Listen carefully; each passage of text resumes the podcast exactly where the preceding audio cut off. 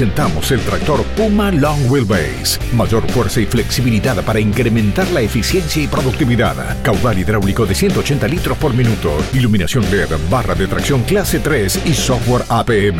Case IH. La sostenibilidad en Tokio 2020 ha sido un atleta más.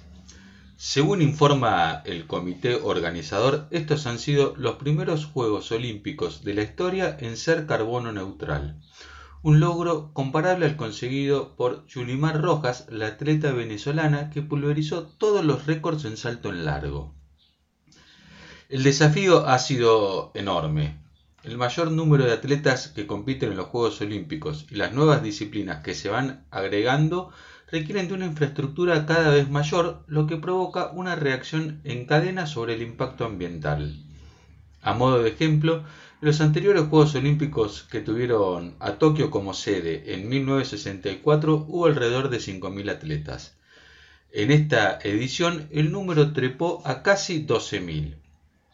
Más competidores y disciplinas significan más lugares de alojamientos y estadios y por lo tanto más construcción, más consumo de energía, más viajes, más mobiliario, más generación de residuos, todo lo que se traduce en una huella ecológica más negativa.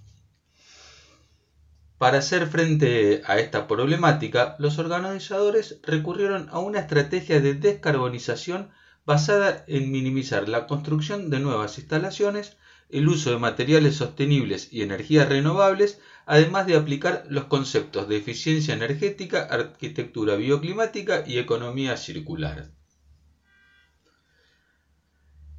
El comité organizador dijo que el 60% de las sedes utilizadas correspondían a edificios existentes que fueron modernizados para lograr una mayor eficiencia energética. En el caso de las nuevas construcciones se utilizaron materiales sostenibles, por ejemplo, la Plaza Olímpica y el Estadio Nacional Kengo Kuma fueron construidos con madera obtenidas de bosques manejados de forma sostenible. En la Villa Olímpica, los competidores se sorprendieron al ver que las camas estaban fabricadas con cartón. Algunos atletas utilizaron las redes sociales para denominarlas como las camas antisexo por parecer frágiles. La organización había dicho que fueron elegidas por emplear materiales reutilizables y reciclables. Supuestamente, estas camas solo soportarían el peso de una persona. Pero Tallabe Galici y Agustín Cafaro, basquetbolistas de la Celeste y Blanca que suman entre los dos unos 220 kilos de peso aproximadamente, se subieron juntos a una de estas camas y luego de saltar en varias oportunidades pudieron certificar que las novedosas camas podrían cumplir alguna función más que solo el descanso de los atletas. Durante el acto de inauguración, pasó casi a desapercibido que Nomio Saka, la última portadora de la antorcha y encargada de encender la llama olímpica, utilizó un vestido hecho con botellas de Coca-Cola descartadas y una antorcha construida con, aluminio reutilizado en los refugios del socorro. Si te emocionaste como yo viendo a las leonas conseguir una medalla más, tengo mucho para contarte sobre la sostenibilidad alrededor de esa competencia y la ceremonia de la victoria. El podio donde las competidoras recibieron sus medallas, que fueron fabricadas con chatarra electrónica reciclada, fue construido con residuos plásticos reciclados y tecnologías muy avanzadas de impresión 3D. De forma similar, las bandejas que sostenían las medallas fueron fabricadas con la misma tecnología de impresión 3D, pero utilizando polímeros termoplásticos reciclables. Y hay más. Los voluntarios que transportaban esas medallas utilizaron una original indumentaria elaborada con fibras recicladas, fabricadas con una novedosa tecnología de última generación que los mantiene frescos bajo el calor del verano. Y debajo de sus pies, la carpeta sobre la que se jugaran los partidos de hockey fue construida a partir de un polímero derivado de la caña de azúcar desarrollado por la empresa brasileña Braskem. La energía sostenible fue otro de los pilares del comité organizador para alcanzar la neutralidad en carbono.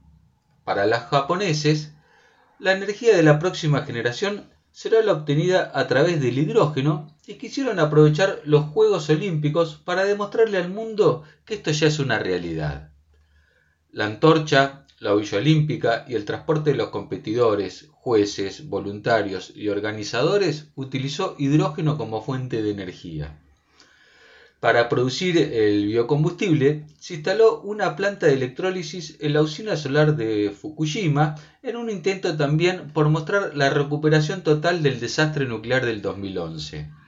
Se construyeron 160 bocas de reabastecimiento para suministrar el hidrógeno a los 100 autobuses provistos por la compañía Toyota.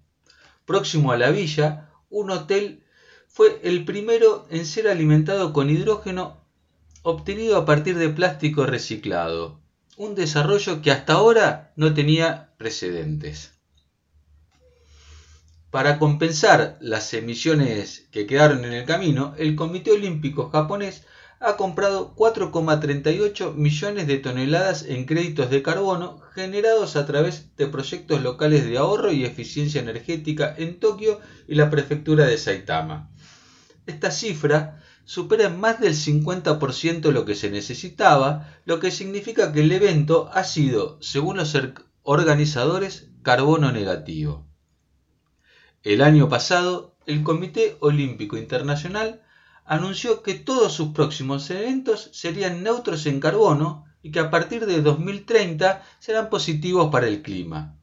Y Tokio 2020 sentó un precedente importante al mostrarle al mundo que con la tecnología actual ya es posible llegar al carbono cero.